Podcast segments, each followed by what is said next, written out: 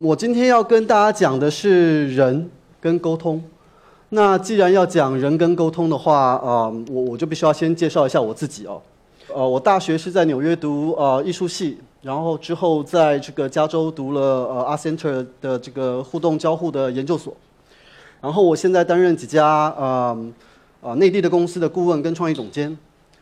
但是我今天如果要讲人的话，我跟你们讲这些事其实是非常非常没有意义的。为什么？因为你今天认识一个新朋友的时候，你不会跟他讲说：“哎，你好，我是什么什么总监嘛。”你都会想要知道这个人他的个性是什么，他家住哪里，哪里人。那如果今天我要讲人的话，那我势必要介绍一下真正的我是谁。呃，我非常叛逆跟反骨哦，但是还好，从我们设计界的语言来说，就是呃这个特立独行，有创造力，这个非常这个这个呃有有想法。那呃我也非常细心，我很喜欢观察东西。那所以这就是为什么我对于人跟人沟通之间非常非常有兴趣的原因。那在这个互联网时代，呃，我们知道在以前我们都说人跟人沟通建立在于什么？互信上面嘛，信任上面嘛。但是那是二十年前的人跟人沟通，现在的人跟人沟通在建立在于什么上面？大方块，还有什么？小方块嘛，对不对？小方块上面。完全就跟这个一九九七年在这个硅谷的这个 Xerox PARK 一个研究中心的一个一位一位这个研究者叫 Mark Weiser 讲的一模一样。基本上苹果的所有的产品就是照他的文章一路的铺上来的。我对于科技公司常常给我们画的这个愿景，我其实一直对于这样的广告语言是非常非常怀疑的，因为这个上一次我 check 的时候，我们世界也没有因为科技产品变得更美好，还是有很多的战争嘛。所以我在做这些事情的时候，我就觉得说。因为我以前做过商业案，那后来我就觉得说这些事情到底可信吗？尤其是我在二零一一年的时候读到一篇文章，他在全世界大概八个国家、九个国家，啊，对了七千名的这个青少年，十六岁到三十岁的青少年做研究，研究说，如果我现在要你放弃你五感里面的其中一感，你愿不愿意？答案是有百分之五十三的人愿意把他们的嗅觉。不要了，但是他要保留他的大方块跟小方块，他的科技产品他要保留。我二零一一年的时候读到这篇文章的时候，其实我自己非常 shocking 哦，所以我我当时就在思思考说，其实互联网时代新的五感是什么？视觉、听觉、味觉、触觉跟什么？跟手机，手机是我们的新五感。很可悲的其实是，视觉好像也是一直在看手机嘛。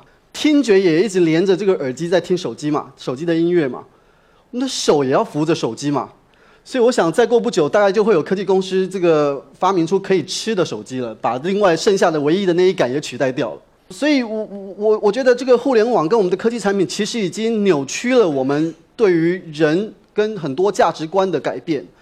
那它当然带给我们很多的便利性，但是它扭曲我们人的价值观也非常非常严重，尤其是我们在互联网上面的沟通，其实早就已经变质了。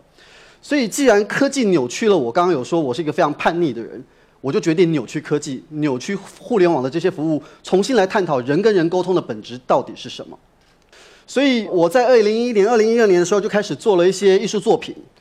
那第一个艺术作品叫做蒲公英，这个平台是你上去写 email 的时候，写那封你不知道该不该说的 email 的时候，写完了之后，你可以把右下角的这个气阀打开。当你打开之后，我们都知道我们现在的这个 device 上面有 sensor 嘛，你可以朝着 device 上面吹气。当你一吹气的时候，就跟蒲公英的种子一样。所以当对方收到这封 email 的时候，你可以看到有的字到达了，有的字没有到达。所以收件的这个人他必须要去运用他自己的想象力去想说，哦，他想要跟我讲的是什么什么什么加上什么什么什么。所以他试图传达零跟一中间的那个零点五的部分。那其实人跟人的传达就是这样子嘛。很，这是其实这就是为什么言文字这么这么这么火红的原因嘛。很多时候我们的的想要表达的事情是没有办法用言语言语说的，所以呃，我就用这个作品来反思互联网的准确到底是不是必要的，不准确是不是也可以带给我们其他不同的价值。接下来是一个我非常喜欢的一个作品，叫漫游哦。我们知道互联网除了准确以外，更大的最最厉害的就是快速嘛。但是它有给我们负面的东西吗？还是我们就因为快速，是不是有流失了什么东西？我认为是有的。所以，我我想要问大家哦，在场的各位，有谁记得自己爸妈生日的？我们现在通常都是系统推播，说哦，今天是我爸妈哦哦，原来今天是我爸生日，其实是有点可悲的哦。那所以当初我我设计了这个平台，其实就是在讲说，当你寄送这个 email 给对方的时候，你除了填他的地这个 email address 以外，你还要填他的实体的地址。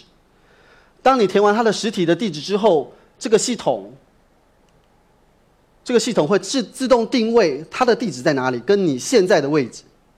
那你可以选择右边，你要开车寄送这个 email，还是你要走路寄送这个 email？所以如果我今天从北京寄送到上海，我选走路，那可能要三个月才会到达。所以当我按寄送之后，对方也会收到一个推波，告诉他有一封 email 寄给你了，他可以 log on 到这个 Google Map 上面去看。有人寄 email 给你，这个 email 会慢慢的朝你走过来，但是你看不到内容是什么。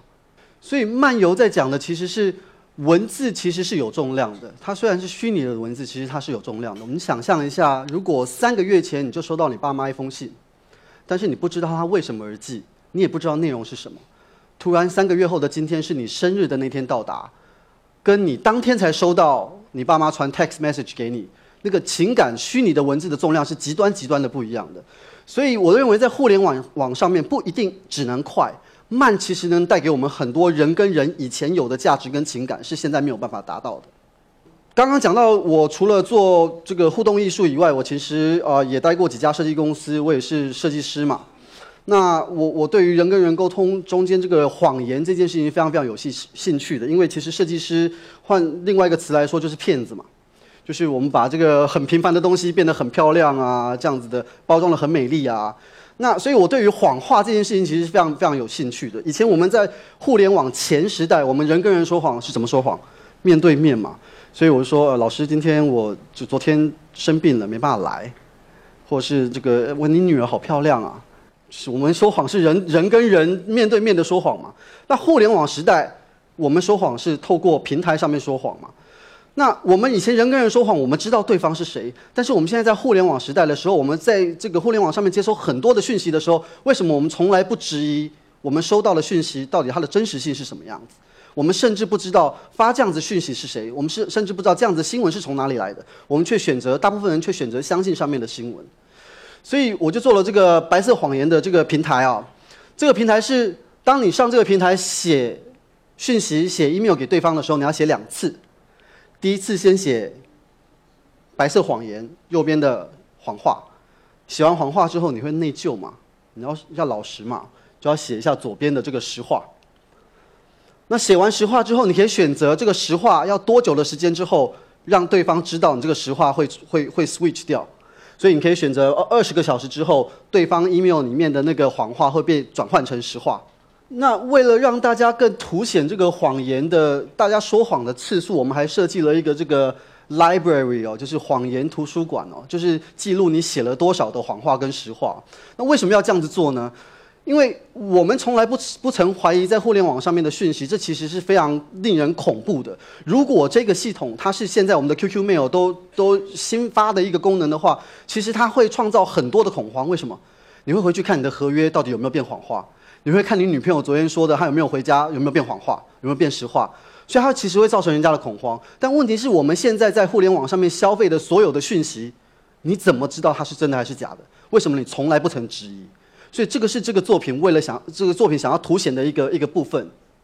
很多设计师常说设计的，你问设计师，设计师常会说设计的目的是解决问题嘛？但是我认为那是旧时代的设计的目的，新时代的设计的目的应该是提出问题。为什么要提出问题呢？我认为互动设计是互联网时代的哲学，我们应该用互动设计跟交互设计，把它拿来当做思考的武器，而不只是把它卖给邪恶帝国大企业做很好用的这个商品的工具。因为科技再怎么进步，也不会让你变得更诚实，不会让你变得更真诚。科技再怎么进步，商业再怎么发达，也不会让你能回答人生的意义，回答。钱没有办法回答的问题，因为这些才是我们应该要常常去 update 的软体跟 update 的版本。所以最后，我想要大家再看看一下大家手上常用的那些服务，是美图拍拍吗？还是微信朋友圈？你们都拿它来干嘛？是沟通，还是炫耀，还是你可以拿来帮助其他人？谢谢大家。